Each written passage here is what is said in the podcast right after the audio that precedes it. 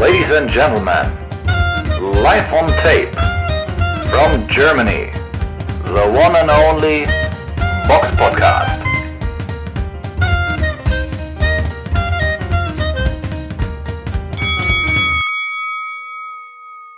Hallo und herzlich willkommen zum Box Podcast, Ausgabe 333. Es ist der 30.01.2022 und heute mit dabei die Samira. Hallo. Und wie immer beginnen wir mit dem Rückblick aus vergangene Wochenende. Und da war ja zumindest einiges geboten. Kommen wir einfach mal zum, äh, ja, zu dem kleinen Event mit sexy Sergio Martinez. Der gewann souverän oder ja doch souveräner Punkten gegen McGauley, McGovern erwartungsgemäß. Und sein Hauptkämpfer Bernard Angelo Torres gewann auch, äh, aber nur durch SD gegen Mauro Alex Hassan Peruine, falls ich das richtig ausgesprochen haben sollte. Ansonsten kommen wir zu dem Event, was am Wochenende sicherlich ja meist beachtet wurde und das Ganze fand in der Packard Music Hall in Warren, Ohio statt. Von Don King ausge, ja, ausgeführtes Event, sagen wir mal so. Ja, zwei Kämpfe, auf die wir näher eingehen wollen.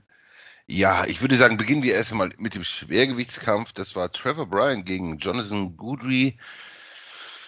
Boah, also da ging es ja um den WBA-Titel, um den eigentlich hätte auch Manuel Char kämpfen sollen gegen Trevor Bryan, der es dann nicht zustande kam. Und ja, also das war schon natürlich ein Kampf. Es war ein nettes Kämpfchen. Einigermaßen eng konnte es gut halten, aber Trevor Bryan ist natürlich jetzt auch nicht mit großem Talent gesegnet.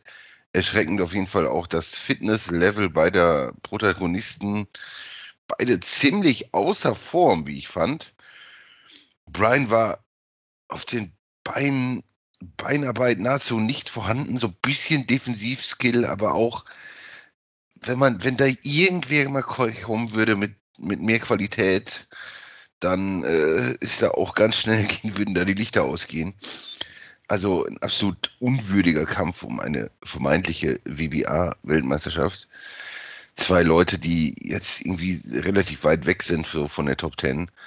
Und Brian hat es nach Punkten gewonnen. War auch okay, denke ich, das Urteil. Weil Gudri auch noch unten war in der zwölften Runde. Er hätte es auch früher schon machen können, weil hier und da war Gudri auf jeden Fall hört. Aber er war irgendwie vom, vom Skill-Level noch von der Physis irgendwie in der Lage, da mal nachzusetzen. Und man muss wirklich sagen, dass das ist ein, ein Kampf. Gudri hat sich echt gut verkauft. Aber Brian ist ist nicht mal, würde ich sagen, eigentlich nicht mal Contender-Niveau, wahrscheinlich eher so, ja, so, so Gatekeeper-Level vielleicht. Es ist wirklich kein besonders starker Boxer und der nennt sich jetzt Weltmeister. Wenn man so seine Gegnerschaft bis jetzt anguckt, ist es natürlich auch sehr, sehr überschaubar. Der einzige wirklich namhafte oder die beiden namhaften Leute, Steven und BJ Flores, natürlich jenseits von Gut und Böse. Flores kein Schwergewichtler, auch am Ende der Karriere und Steven zuletzt auch nur noch auf, auf Journeyman-Level und wo auch einfach nicht mehr viel da ist. Und dann, ja, also weiß ich nicht. Man, man sieht es ja auch, also Boxer rankt ihn auf 37, obwohl er ungeschlagener Weltmeister ist. Das sagt auch schon relativ viel aus. Also ich denke, er ist ideal, um vielleicht demnächst mal ja, als Aufbaugegner herzuhalten für jetzt einen Joshua nach seiner Niederlage oder für einen Wilder nach der Niederlage oder für wen auch immer, der bereit ist, halt ein bisschen Geld in die Hand zu nehmen, um so den WBA-Titel zu kaufen, weil ich glaube, diesen Brian besiegen doch einige Leute. Gut, kommen wir zu dem Hauptkampf des Events. Da war Ilunga Junior Makabu gegen Tabisu Mshungu. Samira, du hast den Kampf natürlich in voller Länge gesehen. Wie hat er dir gefallen? ja, ich habe ihn in voller Länge gesehen. Also äh, erstmal, ja, muss man nicht, aber wenn man so auf äh, zwei äh, Southpaws steht, also zwei ähm, äh, Linksausleger, äh, Rechtsausleger meine ich, äh, ich sage das immer falsch rum, weil ich es nicht bin, Ähm, ja, also dass nicht links äh, die vordere Hand ist, sondern andersrum, die rechte. Und das trifft man halt, äh, es trifft sich ja selten im Ring, so deswegen ist es so erstmal ganz spannend, wie die gegeneinander agieren. Also das ist erstmal so ein bisschen sehenswert, kann man sagen. Aber ja, der Kampf war nicht schlecht, kann man sagen, aber es war jetzt, hat mich auch nicht vom Hocker gerissen. Es war halt auch sehr eng zu punkten. Mich haben auch irgendwann diese ganzen, diese beiden Kommentatoren da genervt von Don King, weil sie offensichtlich irgendwie die ganze Zeit auch Don King gelobt haben über den Klee und dann auch ähm, so ein bisschen leichte Tendenzen zu äh, Mkuno hatten. Also, sie haben ihn so ausgesprochen, deswegen glaube ich, er heißt Mkuno, nicht Mschuno. Aber ja, war ein bisschen nervig, aber kommen wir zum Kampf. Viele Runden waren sehr eng. Ähm, Makabu gefällt mir einfach vom Stil Ich glaube, ich habe es wahrscheinlich auch schon mal gesagt, als ich ihn schon mal mir angeguckt habe. Ich finde, der boxt sehr steif bisschen teilweise, umso länger die Runden gingen, umso mehr wirkte er ein bisschen wie so ein älterer Mann, der total steif im Rücken ist und echt gar sehr ausbaufähige Beinarbeit hat. Also er boxt nicht schlecht, so, aber mir gefällt einfach sein Stil überhaupt nicht. Ich finde, er hat einfach überhaupt keinen schönen Boxstil. So, er ist nicht leichtfüßig auf den Beinen, steht immer fest, aber er hat natürlich immer im Kampf gedrückt. Das war seine Rolle. Er ist auch der leicht größere Mann mit drei Zentimetern, aber es sah irgendwie größer aus im Ring, hat die größere Reichweite und ist halt im Vorwärtsgang nach vorne marschiert. So die erste Runde war sehr eng, kann man beiden geben. Ich habe die unentschieden gewertet.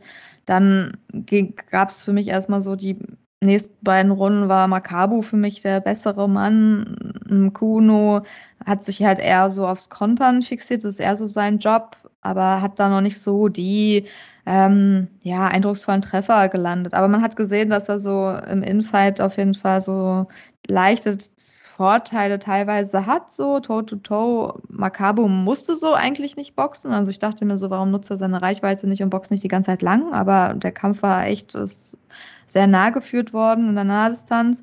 Ähm, ja, ab der vierten Runde kann man sagen, kam bei mir so ein Kuno so nach vorne und hat sich die Runden gesichert, weil er einfach dann wirklich aktiver wurde und auch härtere Treffer gelandet hat. Also dann auch wirklich Treffer, wo man gesehen hat, ja, Power Punches, die hat Makabu gespürt.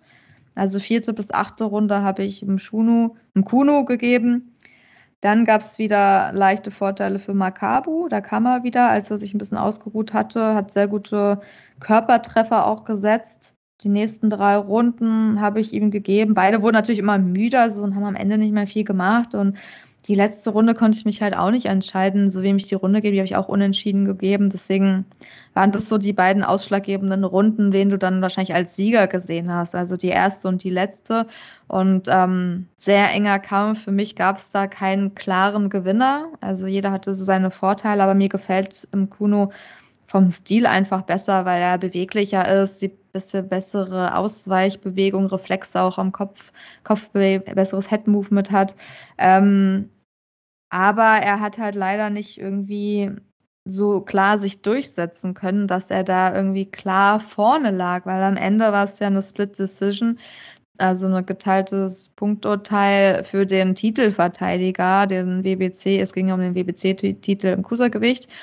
Und da hatte Makabu natürlich leichte Vorteile. Mit 116, 112, 113, 115, 115, 113 hat er sich halt knapp diesen Kampf ähm, ja, gesichert.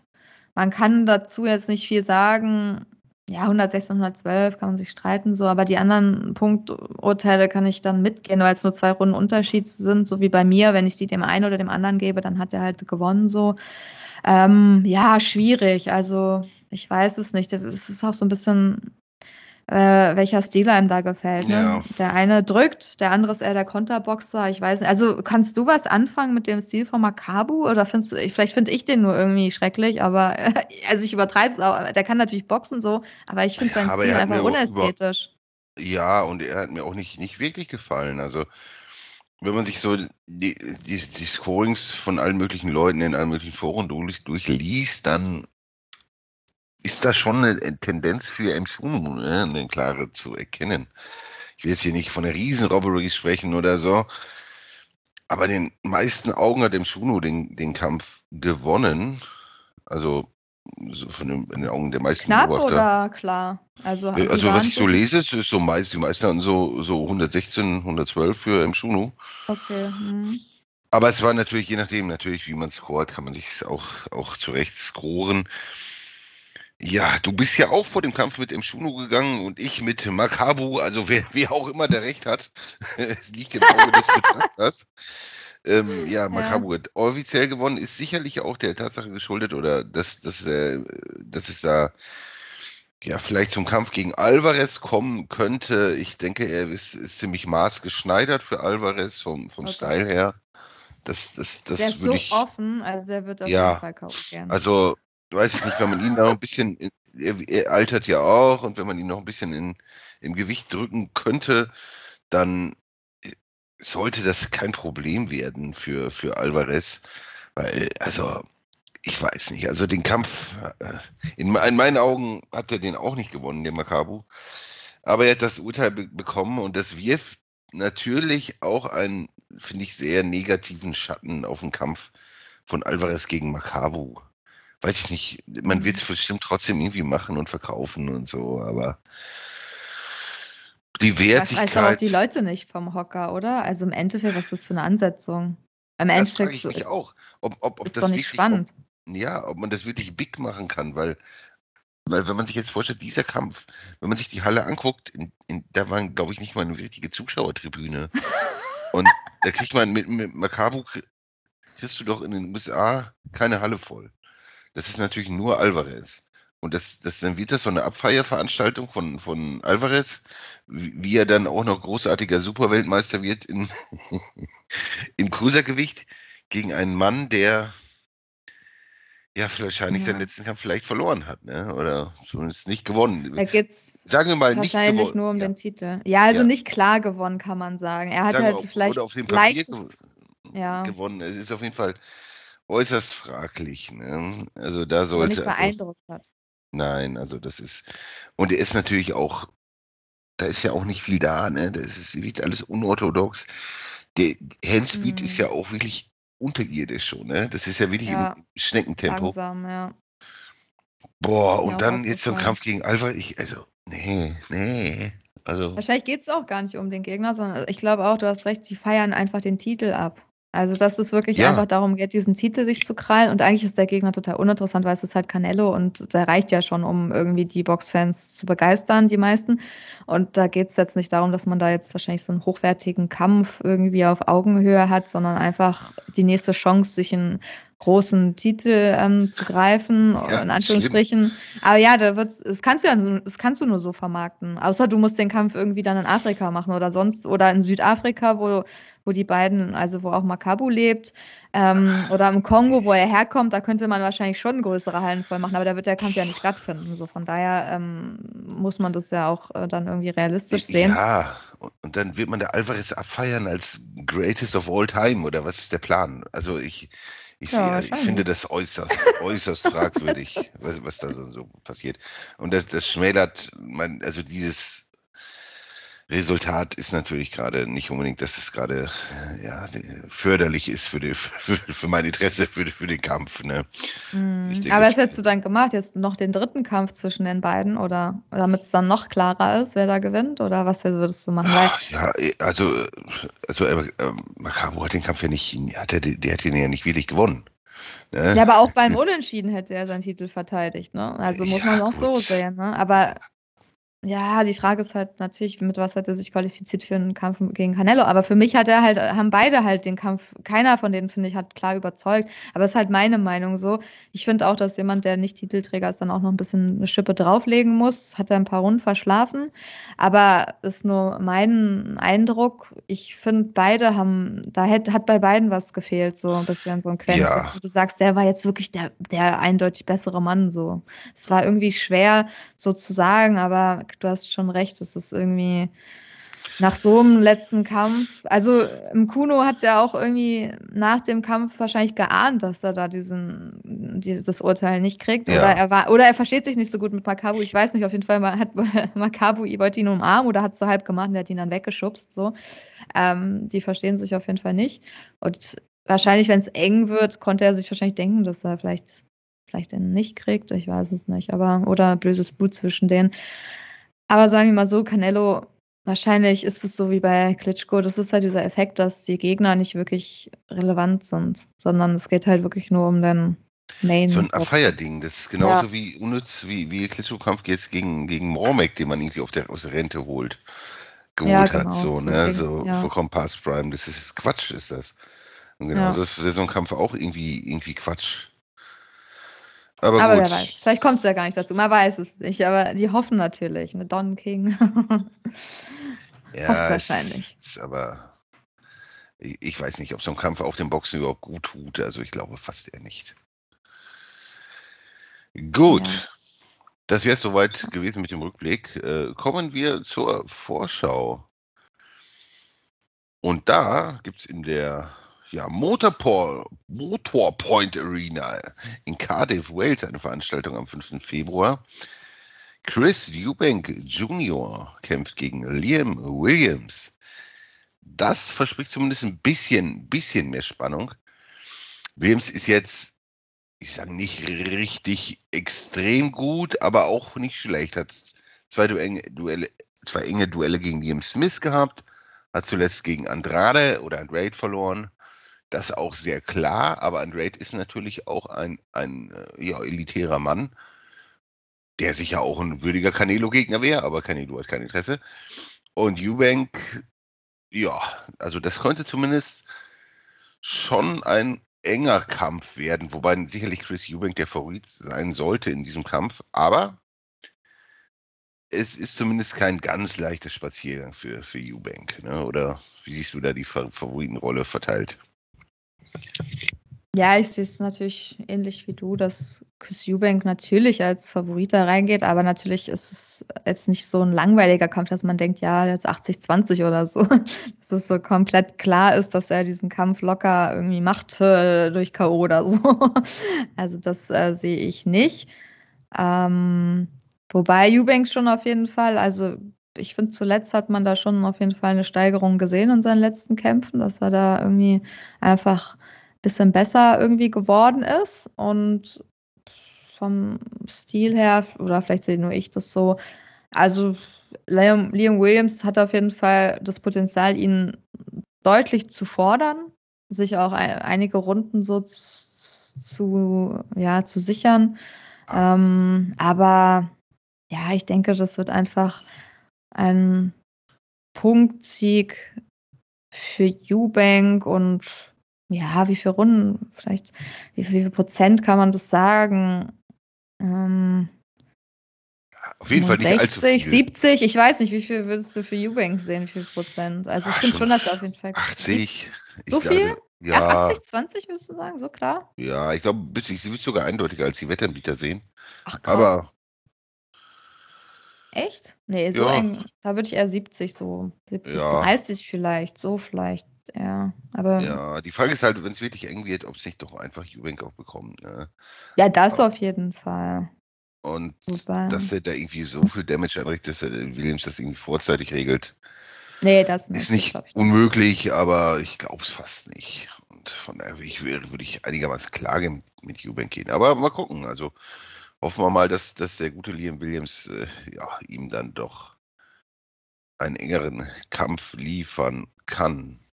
Ist denn sonst noch irgendwas Interessantes auf der Undercard, Samira?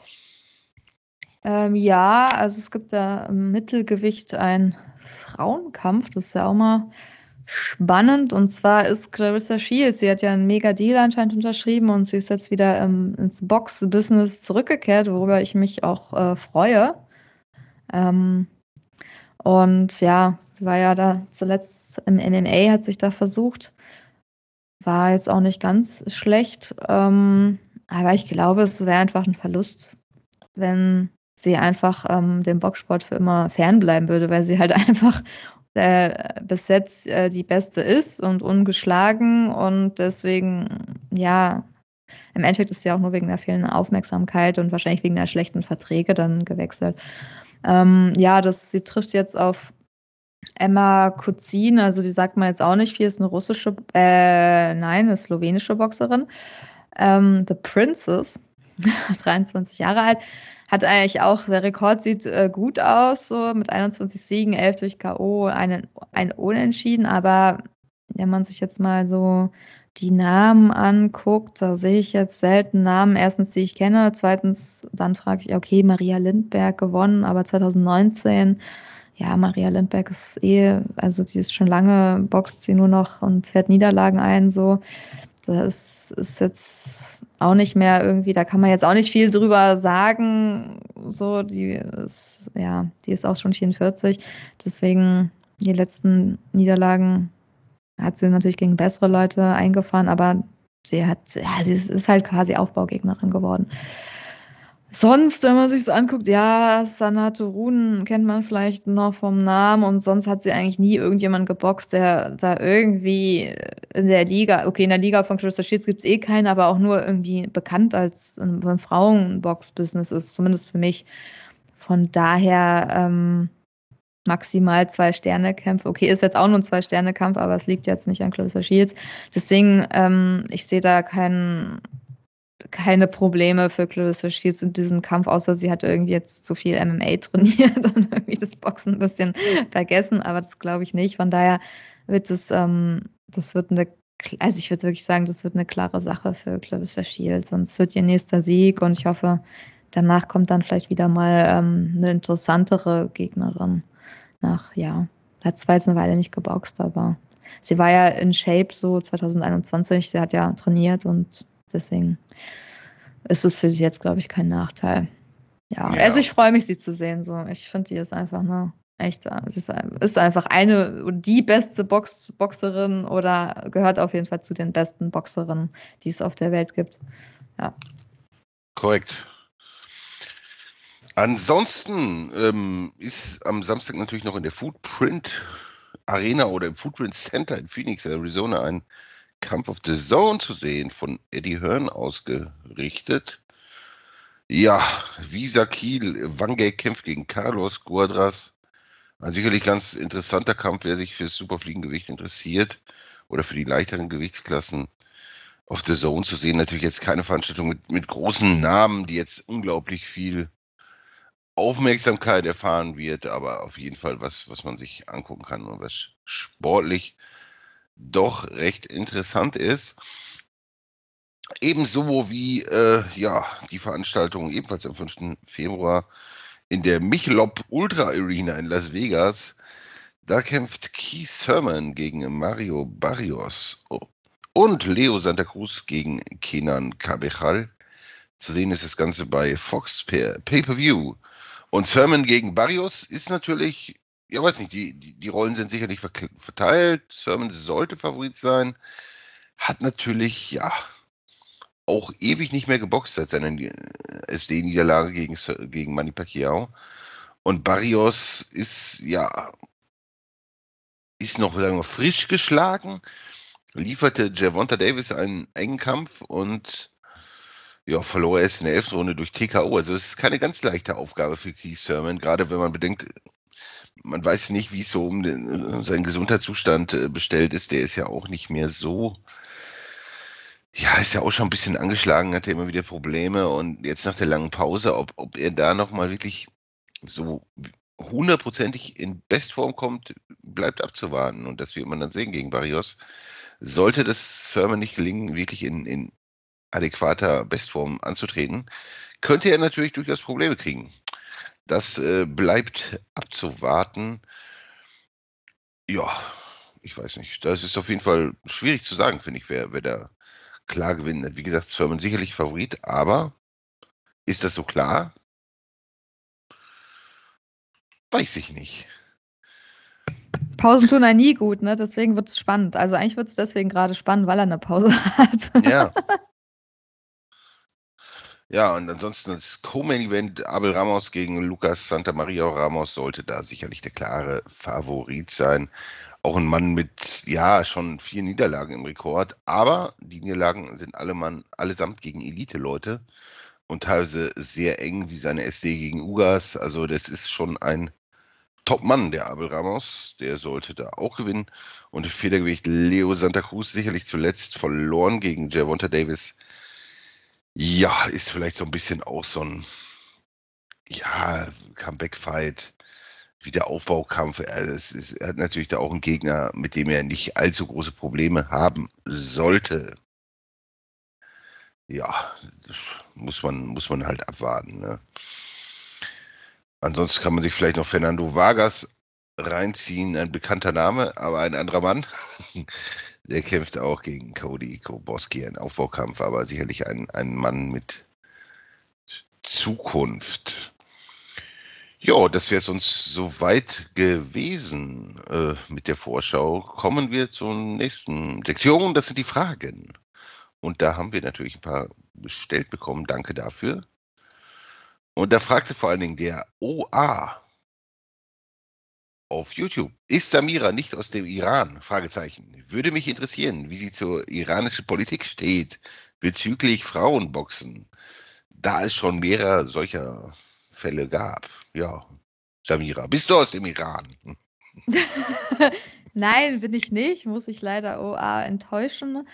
Aber ähm, ja, er bezieht sich natürlich auf die Meldung ne, aus unserer letzten Folge ähm, mit dem iranischen Boxer, der zum Tode verurteilt wurde. Ähm, aber ich habe natürlich trotzdem eine Meinung äh, bezüglich des Frauenboxens und die ist eigentlich universal, global gültig. Da muss ich jetzt gar nicht irgendwie auf die iranische Politik eingehen, die ich wahrscheinlich im Allgemeinen auch äh, zu schlecht kenne. Natürlich äh, weiß ich, wie das Frauenboxen da geregelt ist.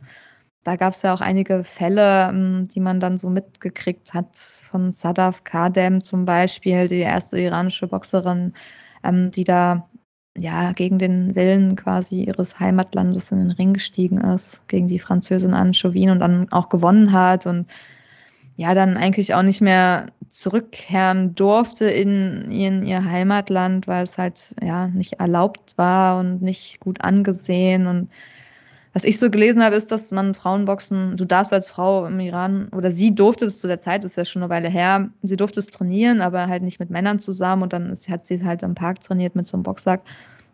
Was natürlich nicht optimal ist, aber sie konnte halt für sich den Sport quasi alleine ausüben und ja, sie wurde dann halt gewarnt, dass sie nicht in die Heimat zurückkehren soll, weil sie ihr dann Strafe, Gefängnis und so gedroht hätte natürlich, äh, egal welchem Land sowas passiert, ich glaube, also ich meine, das ist eine Frage, für, wenn man die Frage an jemanden stellt oder gerade erst an eine Frau oder an ein Mädchen, die selbst boxt, dann wird sie natürlich immer Antworten, eine Antwort haben und die lautet, dass ich das überhaupt nicht äh, supporte, dass generell irgendein Sport für Männer oder für Frauen, egal wo, irgendwie verboten wird oder bestraft wird, dass man den ausübt, weil ich finde, Sport ist Sport und jeder sollte das Recht haben, ähm, den Sport auszuüben, der einen Spaß macht. Und da sollte es auch nicht irgendwie dann irgendwie Bestrafungen geben. Also ich meine, es gibt ja auch in Berlin eine Boxerin, die mit, äh, mit Kopftuch boxt und ähm, dann eher bekleidet da in den Ring steigt. Ich meine, das stört auch keinen. Also man kann ja dann auch irgendwie versuchen, dann vielleicht irgendwie für sich, sie muss das natürlich nicht, aber sie macht es natürlich aus ihren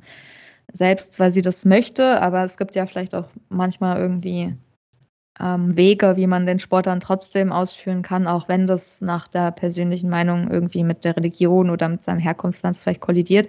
Bei manchen geht es natürlich nicht, aber ähm, natürlich bin ich dafür, dass es Frauenboxen gibt. Ich bin auch dafür, dass es gefördert wird, weil es halt zu wenig gefördert wird, einfach deswegen. Aber das würde ich genauso sagen, wenn jetzt jemand mir Vielleicht jetzt, was ist eine typische Frauensportart? Da musst du mir jetzt mal helfen. Was ist eine typische Frauensportart, die weniger boah, Männer machen? Boah, also, boah, also, was ist denn Gibt's schon?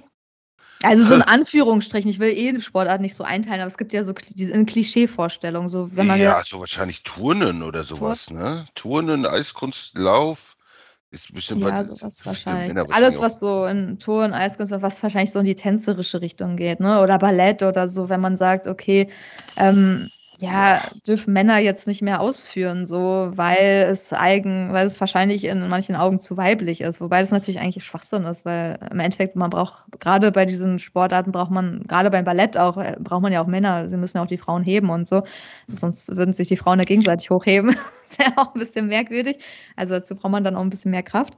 Aber äh, natürlich bin ich da auch dafür, dass das bei Männern andersrum so gefördert wird, weil das einfach schwierig auch für Männer ist, wenn die so in Klischeevorstellungen, glaube ich, so Sportarten machen, die da so halb belächelt werden, so von anderen, weil sie denken, das ist halt ähm, nicht für Männer geeignet. Wobei ich natürlich selbst auch Vorlieben in Sportarten habe. Das, das hat ja jeder so, aber ich würde das nicht abwerten, wenn jetzt, weiß ich nicht, ich ob jetzt ein Mann boxt oder Volleyball spielt, ist ja seine Entscheidung. Wenn es ihm mehr Spaß macht, äh, sollte man ihnen dann nicht sagen, ja, er darf nicht in sein Heimatland zurückkehren und das gehört ja nicht dazu. Natürlich hat es immer was mit der Religion dann auch zu tun, ne, und bla bla bla, aber generell, ich würde es jetzt mal von der Religion trennen, ähm, sollte das einfach immer unterstützt werden und ich finde das auch langsam, also weiß ich nicht, ich finde das echt traurig, dass das heutzutage immer noch so ein Kampf für manche ist äh, ja, dass man dann, es ist ja auch einfach krass, dass du dann nie wieder in deine Heimat zurückkehren kannst. Also ich meine, das ist auch nicht so, ähm, deine Familie siehst du ja auch nicht mehr und das ist schon eine krasse Entscheidung, dann sowas überhaupt dann durchzuziehen, weil ich glaube, mit den Konsequenzen musste man wahrscheinlich auch rechnen. Gerade bei der besagten ersten Boxerin jetzt zum Beispiel, das ist schon extrem krass so, aber man braucht natürlich auch Symbolfiguren, die da ein bisschen so für kämpfen. Und natürlich ist das schlecht angesehen, wenn sie da in so kurzen, kurz ist in Anführungsstrichen, ne? aber halt in dieser vorgeschriebenen Boxkleidung dann boxt so. Ähm, hat sie natürlich dann auch so gemacht, wie, wie das dann normalerweise aussieht. So hat sich da nicht noch eine lange Leggings, auf jeden Fall sieht es auf dem Bild nicht so aus, oder lange Unterhemd angezogen. So ist natürlich noch mehr Provokation wahrscheinlich dann gewesen. Aber ja, muss halt jeder selbst wissen. Aber ich meine, was ist deine Meinung dazu? Ich denke mal, du würdest es ähnlich beantworten, oder? Also ich finde es ein bisschen krank, irgendwie Leute aufgrund des Geschlechts irgendwas zu verbieten, wie man überhaupt auf die Idee kommen kann. Also das, das ist klarere Worte, ja. Ja, ist mir total fremd. Also ich kann das. Warum sollte? Warum? Also, also äh, ja, wir sind ja nicht. Äh, mir kommt das vor, wenn da irgendwelche Leute solche Ansichten vertreten. Wir sind doch nicht im Mittelalter. Wenn jemand, eine Person, egal ob Mann, Frau, was auch immer, irgendeinen Sport machen will, dann los, mach. Ist doch super. Wo ist das Problem? also, weiß ich nicht. Also ich kann das nicht so so recht naja, nachvollziehen. Das Problem ist dann, ja, das so, also bei der, die ich genannt habe, war das Problem, dass sie halt ohne Kopftuch geboxt hat in Top und Shorts. Und ähm, das war zum Beispiel ein Problem, ne? Und ja.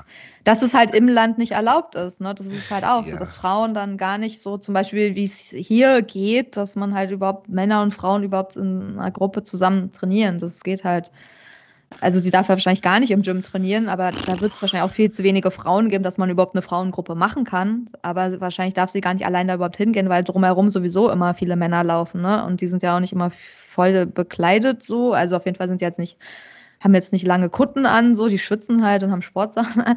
Also ich meine, ja. ja. klar, aber eigentlich ist es ist halt, es sind ja auch irgendwie mittelalterliche Vorstellungen so. Also ich meine. Ja die Frauen sollen auch nicht so, ich glaube, es geht auch so ein bisschen darum, dass die Frauen dann auch nicht so als stark repräsentiert werden sollen. Ne? Und das ist ja auch gerade beim Boxen so. so. Frauen sollen auch nicht stark rüberkommen dann oder ja, so einen Sport machen, der vermeintlich. Ja, die werden ja mehr so versteckt und es viele Dinge passieren da heimlich, ne?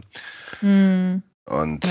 genauso wie, was weiß ich, Homosexualität gibt es da ja auch nicht, ne? Also Natürlich gibt es Ja, zumindest wird es sehr hart bestraft. Ne? Das ist ja, es gibt, ja. aber die Bestrafungen sind ja schon dann sehr hart. So. Also ich meine, ja. wenn man für sowas sein Leben lassen muss oder für immer in den Knast kommt, ist es halt schon, ja, klar, das sind halt andere Regeln, die es in vielen Ländern gibt, die man natürlich schlecht nachvollziehen kann, wenn man jetzt irgendwo im Westen wohnt.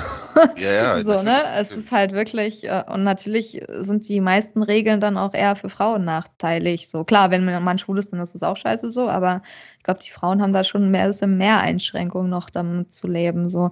Ja, aber, aber ja, natürlich, alle, ne? Also ich weiß, es ist ich weiß nicht, warum man Menschen irgendwie in, in der Lebens Wandel, Haltung, was auch immer vorhaben, warum man die da überhaupt einschränken sollte. Also, das ist mir ein Rätsel.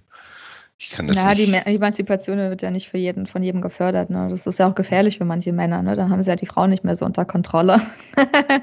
Können ihnen immer alles sagen, was sie machen sollen. Das ist ja auch gefährlich. Weißt du doch, wenn Frauen arbeiten gehen, ihr eigenes Geld verdienen, dann können sie selbst entscheiden, so. Ja, was sie sich kaufen, was sie machen kaufen, und so. Ob sie mit dem Mann zusammenbleiben müssen, sind nicht mehr abhängig von seinem Gehalt. Sie können ja alles, sie können ja sofort gehen. Also ich meine. Ja, vielleicht sind sie auch teilweise ja. einfach es wäre ja ganz schlimm, wenn eine Frau besser wäre als ein Mann vielleicht. Oder mehr verdient. Das ist ja auch der Horror wahrscheinlich für viele. Also es sind so, so, Vorstellungen, weißt du was ich, wenn ich doch sterbenskrank bin und da gibt es irgendwie zwei Chirurgen. Der eine ist so ein Metzger und da gibt es eine Frau, die ihr Handwerk super ist. Dann lasse ich mich doch nicht von dem Metzger da operieren, ja. wenn, wenn ich sie irgendwie auswählen kann. Ist mir, das ist mir doch vollkommen gleichgültig, wer das macht. Mir ist auch vollkommen gleichgültig, ob, Kanzler Mann oder Frau ist. Das ist, oder auch Politiker, auch irgendwelche Quoten.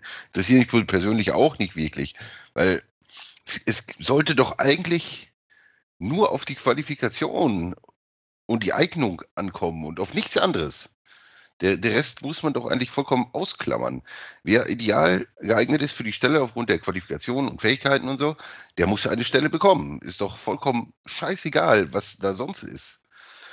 Aber, ja, leider ist es ja nicht so, ne? Das ist ja das Problem. Das merkt man ja auch so ein bisschen. Ja. Also, ich glaube, oder sagen wir mal so, es ist, glaube ich, sehr schwer, sich gegen so alte, ein, alteingesessene Strukturen da zu wehren, weil ich meine, es wurde ja vielen Managern freigestellt, ne? Dann mal ein bisschen mehr Frauen in den Vorstand auch in Deutschland zu bringen. Deutschland ist ja auch total schlecht da drin im Gegensatz zu Amerika, dass hier total wenige Frauen irgendwelche Führungspositionen haben, weil die Leute das auch freiwillig halt nicht machen. Teilweise, weil es in den Köpfen auch noch nicht überall angekommen ist oder weil es vielleicht auch zu wenige Frauen gibt, die man da vorschlagen kann in bestimmten, ähm, ja, bestimmten aber Positionen. Aber ich kann nur sagen, es wird halt auch nicht in Deutschland so gemacht. Also, ja, wenn es nicht wissen, meine, machen sie es halt nicht. Im Gegenteil, im Gegensatz gibt es ja, weißt du ich, wenn ich guck, guck dir eine Baustelle an, da, bei den Stahlbetonbauerinnen sehe ich jetzt nicht allzu viele. ja, ne? ja, okay, und, aber das hat das sind dann immer so Sachen, mit physischer Kraft. Also es hat wirklich mit Physis was zu tun, ne? Das ist halt wirklich, das können ja. Frauen auch nicht. Außer sie könnten, okay, sie könnten vielleicht eine Baustelle leiten, aber sie können ja nicht äh, als Bauarbeiterin arbeiten. Also nicht ernst. Also klar können sie das, aber sie können viele Sachen dann nicht tragen einfach oder nicht alleine, ne? Du brauchst Ach, ja dann immer Hilfe. Nicht. Also, äh, ich glaube mittlerweile, die ganzen Hilfsmittel, die es gibt, gibt es eigentlich kaum Berufe, die du als Frau nicht machen kannst. Also, ja, aber es ist für dich viel anstrengender. Also ja, man kann auf jeden Fall mehr Gewicht hochdrücken bei einer Bank als eine Frau. Ist halt so. Ja, Außer ja. sie ist halt da drin trainiert. Aber sagen wir mal so, die Körperkraft ist schon wirklich eine andere. Also, ja, es gibt auch sicherlich Bereiche, auch irgendwo bei der, nichts gegen, bei der Polizei, wenn ich mir vorstelle, dass da jetzt so eine Hundertschaft mit nur Frauen, äh, da ja. jetzt irgendwelche Hooligans, Nazis oder, oder weiß was ich, irgend, irgendwelches, also darf man Gesindel sagen, auf jeden Fall gegen irgendwelche, die, die, die, die so Aggressoren, aggressiven Menschen da antritt, weiß ich nicht. Aber gut, auch da gibt es Schlagstöcke, es gibt Pfefferspray. Es ja, okay, aber trotzdem, die anderen haben so. sowas ja auch. Die andere Seite hat es ja auch, das darfst du auch nicht vergessen. Die ist ja nicht ja, gut, bei der Pistole ist egal wahrscheinlich. aber, aber Ach, ich vielleicht wird es, der Schock, vielleicht würde es deeskalierend wirken, wenn es so ganz hübsche Frauen wären, dann würden die die aus dem Konzept bringen. Weil alle denken, oh, was sind das für hübsche Polizistinnen? Und dann würden sie gar nicht, ja. gar nicht mehr so eine Schlägerei provozieren, weil, weil sie denken würden, ah, nee, okay, kein Bock, wir sind lieber nett zu denen. ja. Nein, aber ich glaube, heutzutage also wie, wie gesagt, auch auf Baustellen, es gibt ja auch tendenziell immer mehr Handwerkerinnen und auch auf Baustellen, warum sollte eine Frau nicht Elektrikerin sein können oder sowas? Ne? Also da gibt es ja auch immer mehr und es gibt, also es gibt ja. Nee, kann sie natürlich, aber ich meine nur, dass es wirklich, ich habe jetzt wirklich daran gedacht, an Männer, die so Stahl tragen, so. Also natürlich ist das ja, sicher, aber, aber krass, auch da, wo, wo trägt denn wirklich so ein Stahlbetonbauer irgendwelche, natürlich hebt man mal und so, aber, aber ich bin auch sicher, mit Hilfsmitteln, mit kann, kann, können nur Frauen natürlich auch ein Haus bauen. Das ist überhaupt gar kein Problem. Ja, ja, natürlich. Ja, ja. ja. Das ist, aber nur, es ist irgendwie ist natürlich auch kein Bereich ne, geblieben. Ja, ist halt auch kein attraktiver Beruf, genau wie es einfach ja. aus Gründen, was weiß ich, kaum männliche Hebammen gibt oder sowas. Ne? Das ist einfach. Ja, das stimmt. Ne, da erfordert ja auch niemand eine Quote. Ne? Aber könnte man, also ich würde das auch bei Männern fördern. Also wenn die ja, sagen, natürlich, natürlich. ich würde das bei beiden fördern wollen, dann ich würde sagen, okay, es gibt auch Berufe, wo Männer so unterrepräsentiert sind oder wo es irgendwie und wo die vielleicht da bessere Chancen, besseres Ansehen haben wollen. Ich würde mich da auch für die Männer einsetzen. Also ich würde mich immer für die Unterrepräsentierten einsetzen, weil die den Einsatz brauchen. So, die anderen, die privilegiert sind, brauchen den halt nicht. So, deswegen hat es im Endeffekt dann auch nicht viel mit Mann oder Frau zu tun, sondern einfach mit, mit dem schwächeren, ja, mit der schwächeren Position so ja. in der Hinsicht. Und ja. wir müssen einfach dahin kommen, dass es nur nach Leistung und äh, Qualifikation geht. Also ne, wer, wer, irgendwelche Jobs bekommt und nicht, nicht nach irgendwelchen anderen Kriterien. Ne?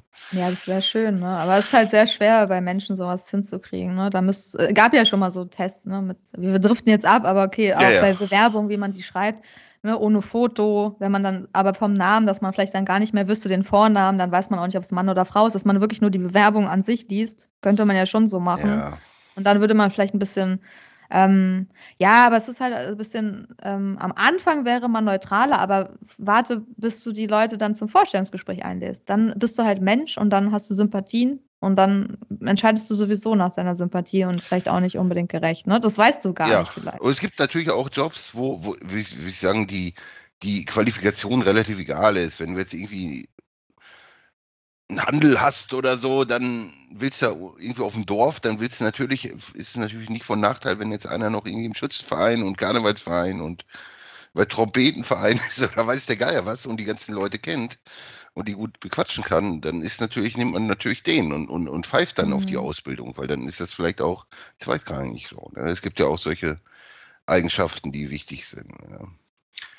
Man kann es wahrscheinlich gar nicht so gerecht machen. Okay, aber jetzt haben wir sehr ausführlich wir und sehr ab, ja, weiter mit de, unserem Plot hier. genau. Kommen wir zur nächsten Frage. Da stellte der A die Frage: Wer war für euch der beste Profiboxer, obwohl er nie Weltmeister bei den vier großen Boxverbänden wurde und nicht mehr aktiv ist? Ausgenommen sind Profiboxer, die ihre Boxkarriere frühzeitig beenden mussten, weil sie verstarben wegen Verletzungsgründen oder hinter schwedischen Gardinen landen, landeten, wie, weiß nicht, Ike Iberbuchi oder frühzeitig beenden, wie Selko Mavrovic ist vielleicht so ein, so ein Beispiel, der mir spontan einfällt. Da hast du natürlich, lieber A, eine Menge Kriterien genannt, die wir nicht äh, beachten dürften.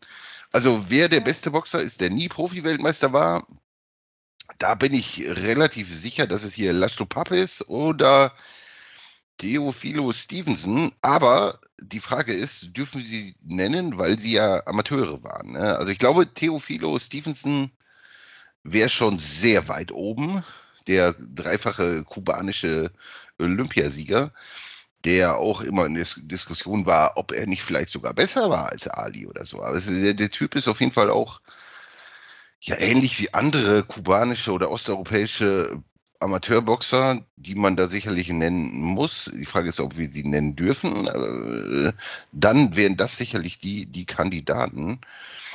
Aber sonst gibt es sicherlich auch noch andere Kandidaten, die nie Weltmeister wurden, wie, weiß nicht, David Tua zum Beispiel, ne? Oder generell andere Schwergewichter aus den 90ern, wo einfach, wenn, oder aus Zeitaltern, wo du eine extreme Leistungsdichte hast. Die stärkste, also das, das krasseste ist wahrscheinlich gewesen Anfang des letzten Jahrtausends, so bis die Weltverbände sich aufgesplittet haben. Da gab es natürlich auch Typen wie, weiß nicht, Sam Lankford oder, oder so, die, die unfassbar gut waren, aber weil es nur einen Titel gab, nie darum kämpfen durften oder aus rassistischen Gründen, weil man keinen Schwarzweltmeister haben wollte oder aus welchen Gründen auch immer, äh, nie da die Chance bekamen. Ne? Die, die, also das so eindeutig zu beantworten, äh, finde ich, da würde man, ist schwierig, da, da würde man wahrscheinlich echt vielen Leuten Unrecht tun. Und es haben bestimmt auch, weil die Wertigkeit der, der Gürtel ist ja auch überhaupt nicht mehr gegeben. Wir haben eben über den Kampf Trevor Bryan geredet. Äh, der Typ ist Weltmeister. Was ist das? Also, also, ne, also, aber nicht von der wirklichen Qualität, die, die er so, so hat. Das ist halt kein Joshua Fury Wilder oder so, ne, oder Usyk.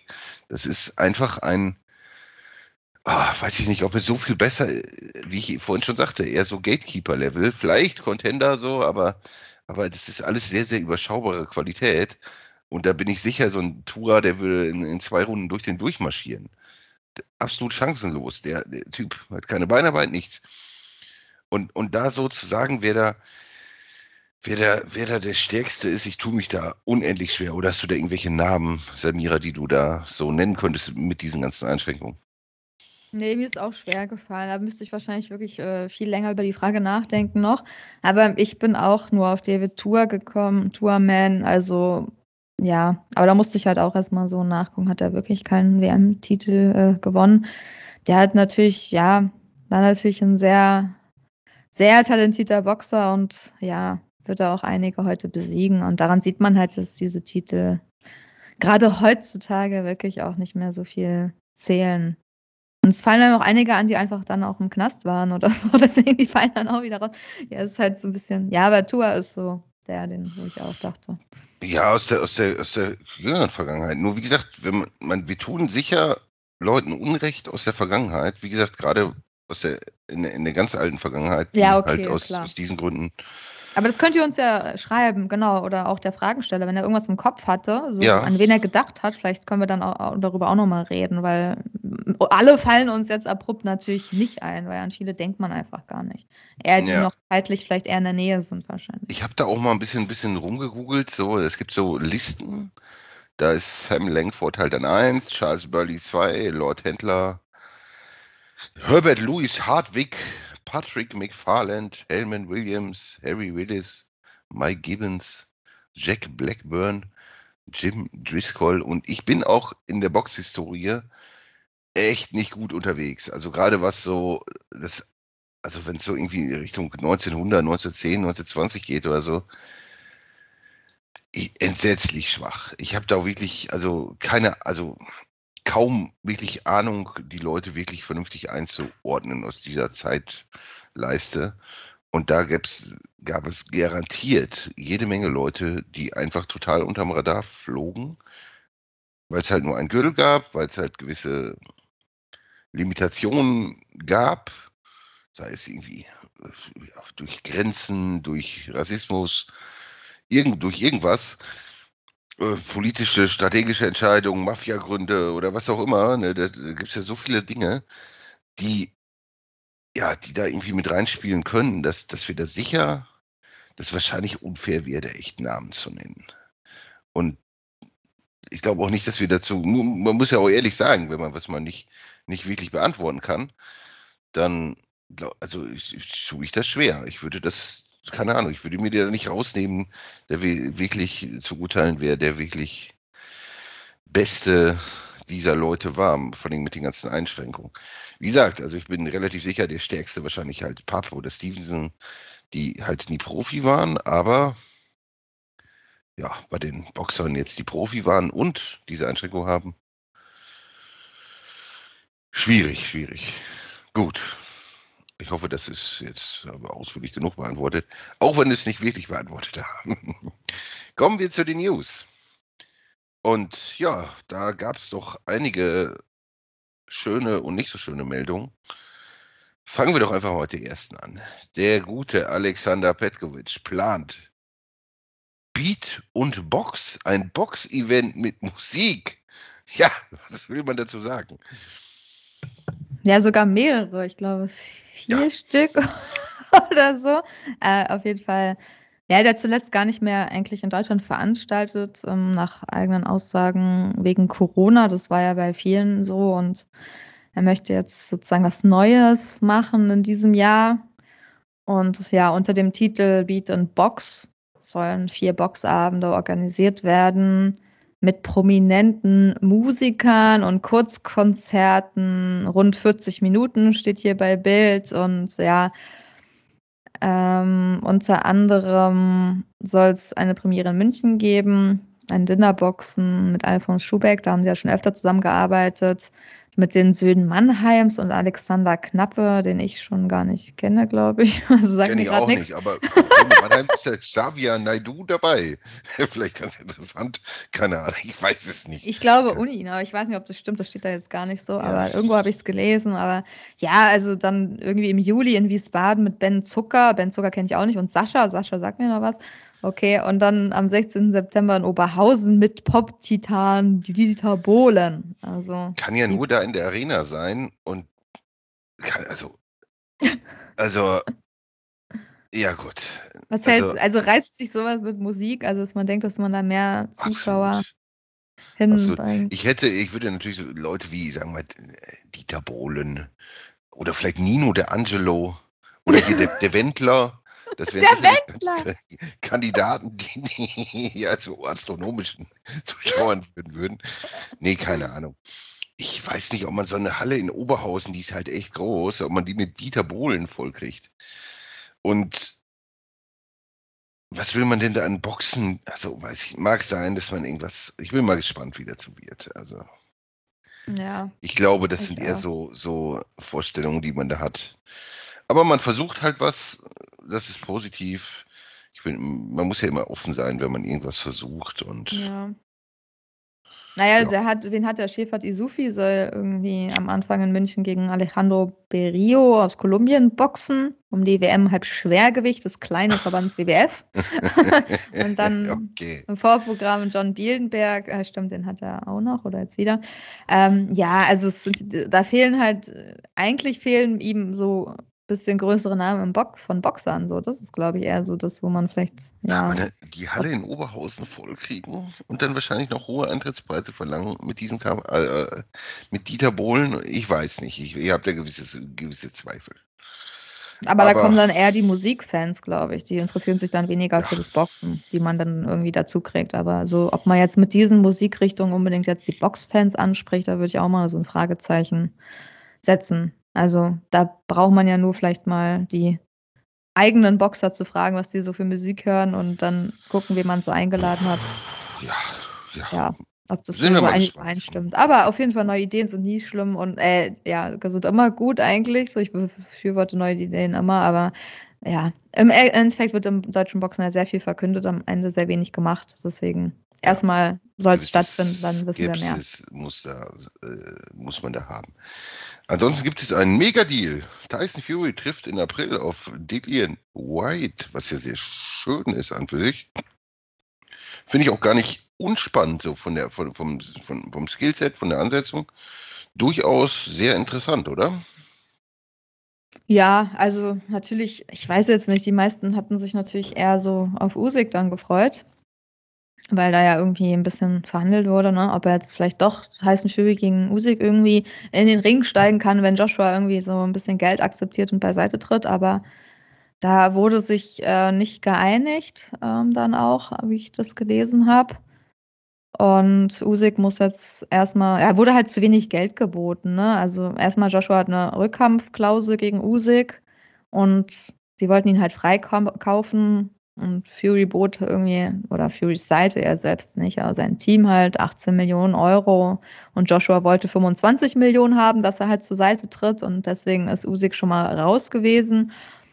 Und dann kam halt jetzt Dillian Wild ins Gespräch. Da kannst du auch in England steigen. Ich meine, es passt ja auch, kann man, glaube ich, sehr gut hochziehen, also sehr gut vermarkten. White macht ja auch immer eine ganz gute Show und beide machen Show und irgendwie soll es auch mit 37 Millionen das größte Vermarktungspaket sein, was hier abgeschlossen wurde. Also da steckt schon sehr viel Geld hinter. Ja.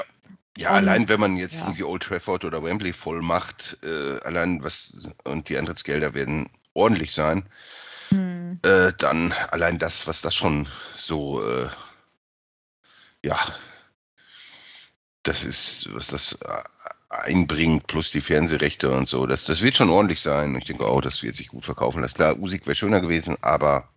Aber meinst oh. du, es ist sportlich für dich interessant? Also, ja. ja also findest du es spannend? Nicht unspannend, auch wenn natürlich sicherlich Tyson ein großer Favorit mhm. sein sollte, aber White ist, denke ich, durchaus unangenehm vom, vom Stil, dass er ihn zumindest ein bisschen fordert. Ne? Also mhm. Spaziergang wird es nicht sein für Tyson Fury. Ja, das stimmt.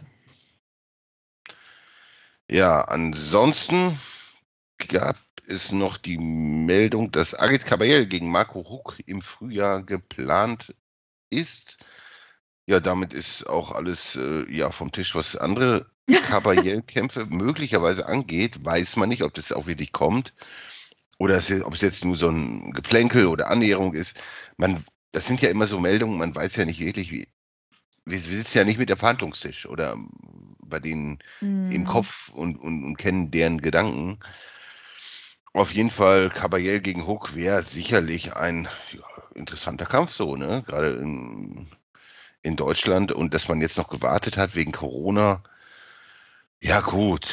Aber auch da stelle ich mir die Frage, kriegt man wirklich mit dem Kampf gegen Caballel riesige Hallen voll?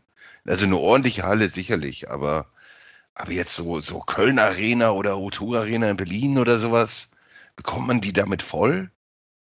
Boah, schwer. Da musst du aber noch andere Sachen auffahren. Also Der da Wendler müsste singen zum Beispiel. Irgendeinen guten oder? Act oder so. Also da ja. musst du vielleicht noch Bushido hinstellen oder so. Keine Ahnung, was der noch so zieht. Aber es ist irgendwas, also schwierig. Ne? Die Hallen sind natürlich wirklich sehr groß und da haben selbst irgendwie die großen Boxer, die Boxen noch ein bisschen erfolgreicher, populärer war, sehr selten geboxt. Also ich meine, die früher, die meisten Veranstaltungen ähm, von Sauerland fanden halt in der Max-Schmeling-Halle statt und die ist halt auch nicht gerade groß. Also die ist auch nicht klein, aber es ist halt eine normale Halle so.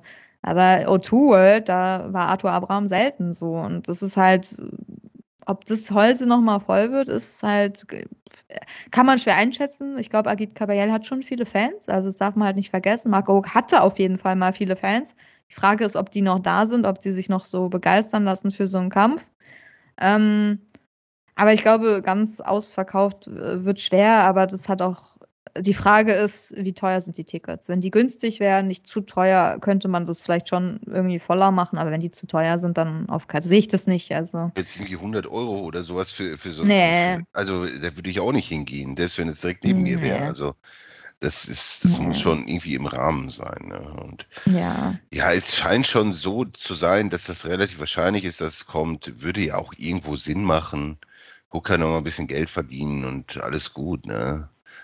Ich denke schon, dass, dass es. Also die Wahrscheinlichkeit würde ich jetzt nicht so gering einordnen, gerade da es auch noch Stimmen von allen Beteiligten gibt, die das ja so ja. bestätigen.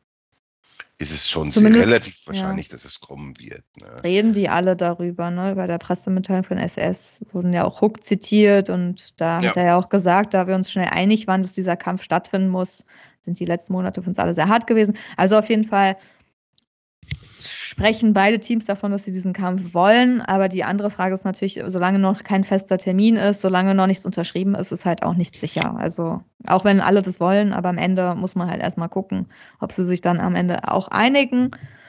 Wäre natürlich mal spannend so, auch wenn ich da schon so einen klaren Favoriten habe. Aber ich wüsste jetzt auch keinen Kampf im Schwergewicht in Deutschland ähm, der irgendwie oder ein anderer Kampf mit deutschen Boxern, der jetzt irgendwie spannender wäre, oder? Also fällt mir jetzt nicht so viel ein. Nee, nee. Gibt's Außer halt jetzt mehr. so ganz alte Jungs hervorkrämt, wie was Bremer ich, kannst du halt dann wiederholen. Bremer gegen Sturm oder Abraham ja, oder sowas. Aber sonst. Aber ja. Das ist halt das Letzte, was sie noch machen können, ne, bevor ja, aber auch Karriere beendet. Richtig ich sehe auch in Hook keinen wirklich leistungsfähigen Boxer mehr, keine Ahnung. Also, ja, aber es ist sicherlich noch so, dass es zumindest ein interessanter Kampf wäre. Ja, könnte man auf jeden Fall gut aufbauen. Aber ich bin gespannt, ob es ja, ja, dann dazu kommt. Gerne, also enge Kampfkämpfe sind immer gut äh, fürs Boxen und äh, dann wird drüber geredet und Boxen findet so medial statt. Also das, das wäre schon schön, wenn das kommen würde. Ansonsten gab es noch die Meldung, dass The Zone den Preis für das Monatsabo für Neukunden verdoppelt. Was ich doch sehr sportlich finde. Ab 1. Februar dann 30 Euro oder 29,99. Huiuiui, huiuiui.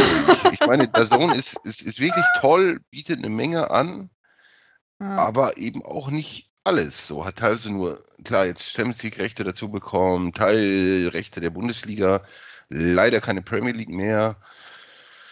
Oh, sonst natürlich so von, von NBA, NFL viele Sachen, aber eben auch nicht alles. Und boah, dafür 30 Euro im Monat für einen Neukunden, der monatlich kündigen kann. Boah, boah, boah. Also.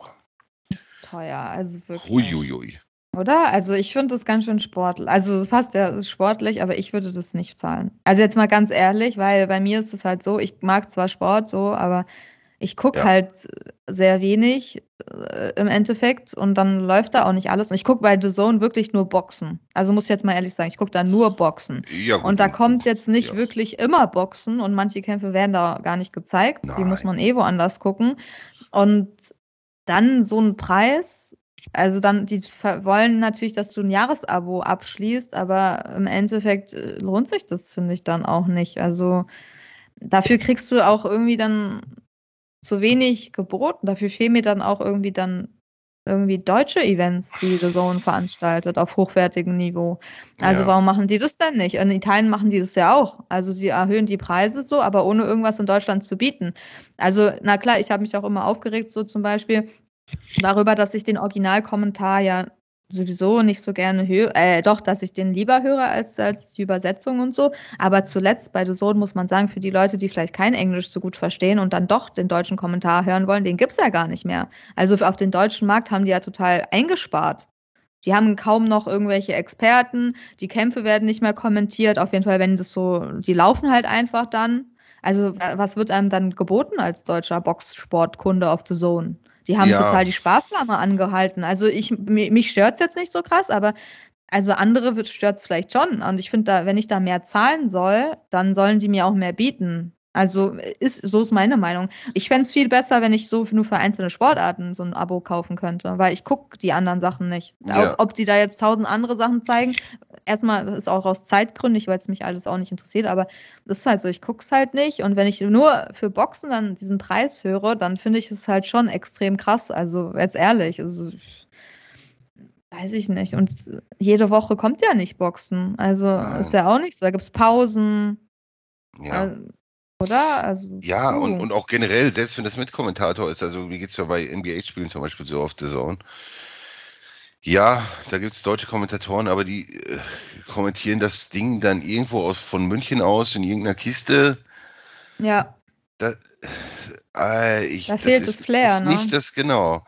Und ich habe das, ich liebe das einfach auch, wenn ich da, da Courtside oder Ringside den Reportern Interview führen sehe, Inter Interaktion mit den Moderatoren und dann vielleicht auch, ja, wenn Werbung kommt, sehe ich auch fürchterlich gerne so amerikanische Werbung zum Beispiel.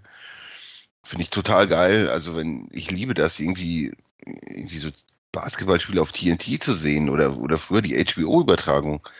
Da würde ich auch nie auf die Idee kommen, mir da wenn ich die Wahl habe, höre ich viel lieber den englischen Originalton. Gut, vielleicht bin ich in der Position, also ich, ich verstehe jedes Wort so im Englischen, aber das ist ja nicht bei allen so.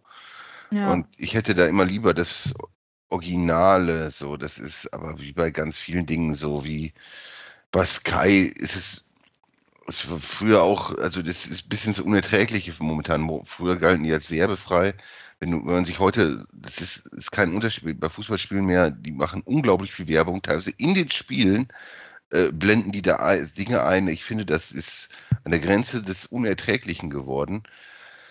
Und ich würde mir, also ich, Geld bezahle ich zur Not auch gerne mehr, aber ich möchte auch irgendwie was dafür geboten bekommen und ja, naja, du, du kannst, ja, du kannst nicht 15 Euro teurer werden. Also für Neukunden oder für Leute, die das dann ich meistens abschließen, wenn es irgendeinen guten Kampf gibt, so, dann sind natürlich die Leute wie ich im Nachteil, weil ich das immer so gemacht habe.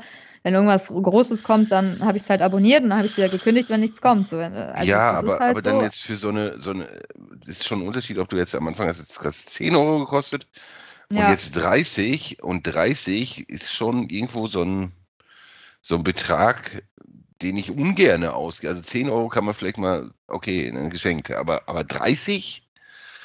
Muss sich halt lohnen. Da musst du ja den ganzen Tag das gucken, damit sich das lohnt. Also ich weiß, also ich finde es, also ich finde, dafür muss die Qualität auch besser. Also dafür ja. muss einfach mehr geboten werden. Also wir, uns betrifft es jetzt nicht, weil wir gucken gerne Originalübertragungen. Aber manchmal ist es, es gab schon richtig gute The Zone-Übertragungen, wo zum Beispiel Bernd Bönter eingeladen war, wo, wo Leute, Experten eingeladen waren, die wahrscheinlich auch Geld gekostet haben und die besseren Experten kosten wahrscheinlich auch mehr Geld und so. Aber dann muss dafür auch Geld ausgegeben werden, dass da Leute sitzen, die auch interessant sind und die auch gute Sachen, also die spannend sind, sich anzugucken und ähm, die auch ähm, ja, sich dann in irgendeinem Bereich sehr gut auskennen. Wenn man sowas immer geboten kriegen würde und da dann auch Henry Maske sitzen würde, irgendwelche Leute, also nur zum Beispiel jetzt, einfach immer verschiedene Leute, die, wo man sieht, okay, die geben dafür Geld aus. Es werden, es werden zwei Sprachen angeboten. Du kannst entweder im Originalton gucken oder auf Deutsch. Das müsste auch sein. Das finde ich, das muss man einfach haben.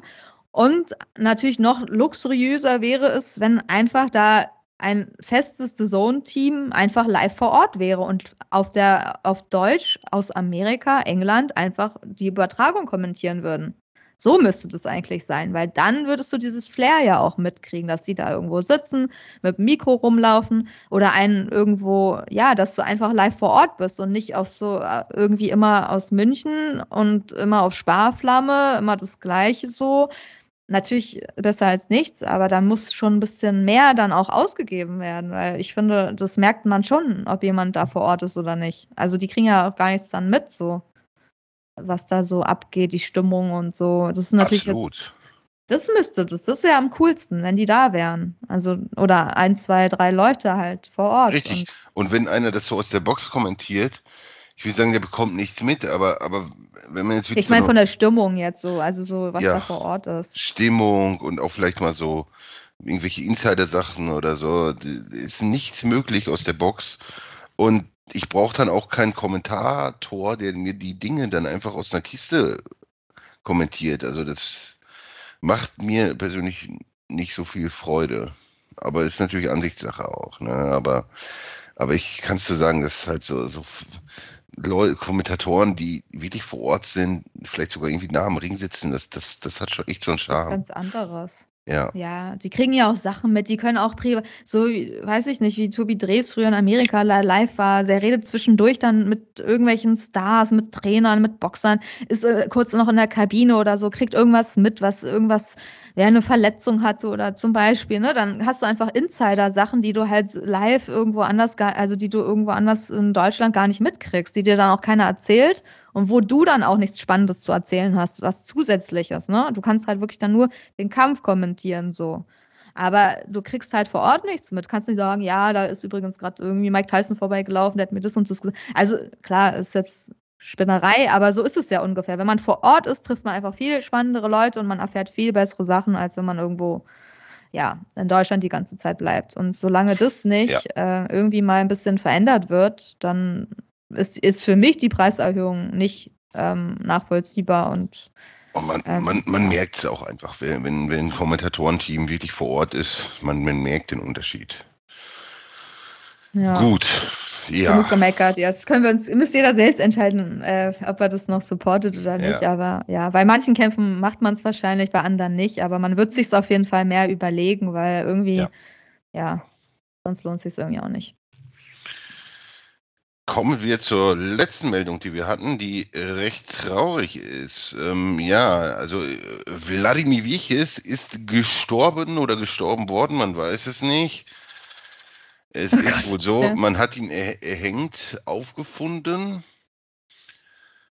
mhm. und die Umstände dessen sind irgendwie un ziemlich unklar. Es ist wohl so, dass er am Vortag seines Todes äh, bei seinem früheren Fro Freund und Mentor und den Politiker Wladislav Manga, der vor Gericht stand, wahrscheinlich natürlich selbstverständlich unschuldig oder auch nicht, äh, ja, äh, und ihn aufgefordert hat, äh, ihm doch sein Geld zu geben. Und am Tag darauf ist er gestorben. Ja, ob man das so macht, einen Tag vorm Suizid, weiß ich nicht. Und dieser Typ, dieser Wladislav Manga, ist auch wohl einer der Verdächtigen im Mordfall an Katharina Handschuk, einer ja, Aktivistin. Boah, also das, das hat mich echt so ein bisschen geschockt, so die Meldung, weil wie ich es halt, ich habe den gerne zugeschaut. Das war halt, er war halt vom Handspeed nicht sonderlich schnell, aber er hatte ordentlich Power und die Kämpfe waren zumindest immer unterhaltsam, war echt, echt ein guter Mann.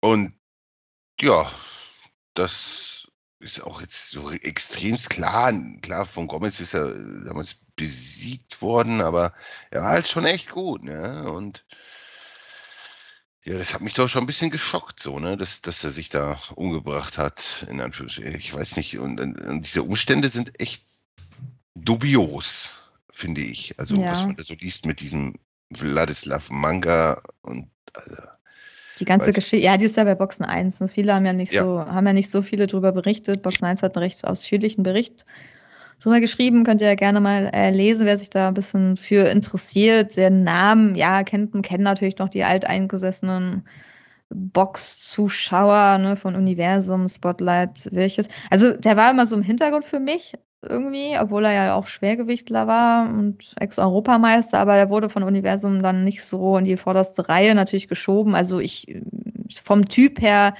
ich hätte jetzt kein Bild, so was ich von ihm habe. Also ich habe bei dem sehe ich wirklich nur das Sportliche, weil ich glaube, ich konnte der Deutsch, ich glaube, der konnte wahrscheinlich auch gar kein Deutsch, ne, dass man den gar nicht so richtig vermarkten, vermarktet hat irgendwie. Ja, aber es war ja auch einer von diesen wirklich vielen Leuten, die eigentlich echt gut Ja. waren, die Ja. überhaupt, ich meine, da muss man ja sogar Golovkin nennen, die, die irgendwie schon extreme Qualität hatten, aber wo man das, die auf irgendwelchen Undercards verschwunden sind, die man quasi fast nie so gesehen hat, es sei denn, man, man besuchte die Events. Da hat, damals hatte man wahrscheinlich zu viel Qualität auch, ne, in, den, in den Reihen der Boxstelle, dass man sich gar nicht ausreichend um diese ganzen Boxer kümmern konnte, ne, oder deren Aufstellung oder deren, ne, deren Karriereentwicklung. Es war wahrscheinlich zu viel auch, was damals Universum und, und Spotlight, was die Ja. so unter Vertrag hatten an, an Qualität, weil das war, in Hochzeiten war das irre, wenn, wenn man sich die, oft, wenn, wenn man das so vergleicht mit dem, was heute Boxstelle in Deutschland unter Vertrag haben und was, was Mhm. Universum damals so aufgeboten hat, irre. Und so ein Wirches ist ja von der Qualität, kann man den vielleicht mit dem, mit dem Faust vergleichen, der aktuell vielleicht hier in, in Deutschland boxt? So, vielleicht so diese, diese Güteklasse, vielleicht sogar besser, Hm. schwer zu sagen. Auf jeden Fall war ein guter Mann, aber diese Todesumstände sind ja schon, das, das macht, macht ein bisschen traurig, ne? Weil ich habe mir diesen Manga da auch mal ein bisschen angeguckt. Es ist schon eine sehr dubiose Gestalt und also an so einen klaren Selbstmord glaube ich in dem Fall eher nicht. Aber es ist, kann natürlich so sein, dass es so ist. Wir wissen es einfach nicht. Vielleicht kommt da auch noch ein bisschen was Ja, ans Tageslicht. So Ist halt schwer zu sagen, aber hört sich sehr wie so eine Krimi-Geschichte an, wenn man sich das so liest. Natürlich weiß man jetzt auch nicht Ja. genau, was die Quelle jetzt so ist, ob das jetzt die russisch, äh, ukrainischen Medien werden sich da ein bisschen besser auskennen wahrscheinlich und auch vielleicht Statements von der Frau haben. Was mich äh, erstmal merkwürdig gestutzt, also was mir, was mir merkwürdig vorkam gleich am Anfang war halt, dass klar, man, es gibt Menschen mit Depressionen und es gibt auch Menschen, die sich selbst umbringen und so. Aber dass er sich halt nicht zu Hause umgebracht hat, beziehungsweise erhängt hat, ist halt schon so ein bisschen merkwürdig. Also der Ort, die meisten hängen sich schon meistens bei sich zu Hause. Es ist halt wirklich so, auch wenn sich das jetzt ein bisschen krass anhört, aber es ist halt wirklich so, weil es natürlich auch irgendwie die einfachste Methode ist. Ich weiß jetzt nicht, man weiß nicht genau, wo er gefunden wurde, ob das jetzt ein Hotel war, aber wenn das jetzt eine andere Wohnung wäre, dann wäre das wirklich noch merkwürdiger, die ganze Geschichte, weil die Frau ja, hat sich ja einfach gewundert, dass er abends nicht nach Hause kam, deswegen war er halt weg. Und dann hat er sich, wurde er erhängt halt irgendwo gefunden. Ja, ist halt äh, irgendwie, äh, finde ich, ein bisschen merkwürdig, aber okay, es gibt auch komische Sachen und diese ganze andere Geschichte, ja, dass er da sein Boxgeld investiert hat und dann, ja, Geldforderungen hatte, ja, ist natürlich irgendwie merkwürdig, ja, wenn man noch als ähm, Depressive sind ja meistens eher nicht so stark, dass sie da noch, ma- manche bleiben ja nur noch zu Hause, ne, und tauchen dann noch irgendwo auf und kämpfen für ihr Geld. So ist schwierig jetzt zu sagen, Schwierig zu sagen. Wir wissen ja auch nicht mal, ob er wirklich Ja. depressiv war. Oder Es wurde halt so- so verbreitet irgendwie. Also ich weiß Ja, auch nicht wo, aber Stimmt das? ja, das weiß man auch. Das weiß wahrscheinlich die Frau am besten. Ne? Da, Ja. Also ich meine, da müsste man die Familie fragen. Ähm, aber es wird ja meistens verbreitet, wenn jemand irgendwie äh, vermeintlich, wenn es ein vermeintlicher Selbstmord ist, wird ja meist immer eigentlich gesagt, dass er Depressionen hatte, weil man sich das anders auch nicht erklären kann und weil es meistens wahrscheinlich auch oft zutrifft. So. Äh, Aber klar, man würde es natürlich auch, wenn man einen Mord äh, vortäuscht, äh, das dann auch so in die Welt setzen, damit es äh, irgendwie plausibler, äh, echter erscheint. Aber wir wollen jetzt natürlich niemandem irgendwas unterstellen, aber es klingt schon wie so ein Kriminalfall, den man irgendwie nochmal auf die Spur gehen muss. Und ähm, ja, auch alles sehr unseriös und sehr traurig und ja, mal gucken, ob wir da noch irgendwas hören. Und äh, wenn man sein Geld jemanden ja gibt, der selbst irgendwie, ja, irgendwie dem vorgeworfen wird, jemand anders irgendwie umgebracht zu haben, das ist halt schon ziemlich krass, ne? Dann ist er, natürlich wird er dann wieder verdächtig eigentlich, ne? Also ich meine, ist halt, äh, ist ja dann auch klar. Aber schauen wir mal, ob wir irgendwie in den nächsten, ich hoffe, sie untersuchen den Tatort richtig, also ja, Vielleicht wird man da ja dann noch irgendwas anderes hören, aber echt, sowas ist krass. So. Also kleiner ja, Schock. Macht einen irgendwie traurig, weil das zumindest wie ich jetzt zumindest jemand, der einem so irgendwie so ein bisschen begleitet hat, so in der Zeit. Ne? Der ja. und hier wirklich nicht wenig Kämpfe von ihm gesehen und ist schon irgendwie. Ist ja auch nicht alt gewesen, ne? 48 Nein. und dann jetzt schon, ja, leider schon tot. Ähm, hoffentlich, ja, wir können nur sagen, unser Beileid natürlich allen Angehörigen, Freunden und wir hoffen, dass irgendwie der Fall einfach aufgeklärt wird oder vielleicht ist es dann auch schon das Ende, aber muss man warten, ob wir dann noch irgendwas anderes zu überhören oder wenn Ukrainer vielleicht da ein bisschen mehr irgendwie in der ukrainischen Presse lesen, uns, uns übersetzen, vielleicht schicken oder uns irgendwas, müssen es gar nicht übersetzen, können es auch einen Link schicken, wir können es dann auch selbst irgendwie machen, ähm, wäre es auch ganz spannend oder ich frage da mal rum. Ähm, ist ja. auf jeden Fall ein sehr kurioser, sehr ungewöhnlicher Fall und da gibt es einige Fragezeichen an diesem ganzen. Genau, also wenn ihr da irgendwas hört oder so, lasst uns da ruhig ein bisschen ein paar Infos zukommen oder so oder irgendwelche Artikel oder so, die wir nicht gefunden haben oder nicht auf dem Radar haben. Weil es ist auf jeden Fall eine komische Sache. Ja. Falls wir da was erhalten oder so, werden wir da auch dann demnächst nochmal drüber reden. Ja, ansonsten, liebe Hörer, war es das dann für diese Woche. Danke fürs Zuhören. Sonst äh, liked uns, äh, drückt die Glocke, abonniert uns bei YouTube. ja, bei YouTube klappt schon gut. Also langsam, die, wir steigen, die Abonnentenzahlen steigen langsam, aber stetig. Und vielen Dank, dass ihr uns abonniert. Es hilft uns sehr weiter. Ja. Es, äh, ja, ist auf jeden Fall cool und auch immer. Ja. Leute hört, die uns gerne hören oder die wir unterhalten können und die auch vielleicht mal lachen oder mit uns weinen, alles können. genau. Falls ihr nicht ganz die gewohnte Soundqualität habt, bitten wir das auch zu entschuldigen. Da wird aber, ja, sobald der Robert wieder da ist, wieder Besserung einkehren. Ansonsten, liebe Hörer, dann bis zur nächsten Woche. Ciao.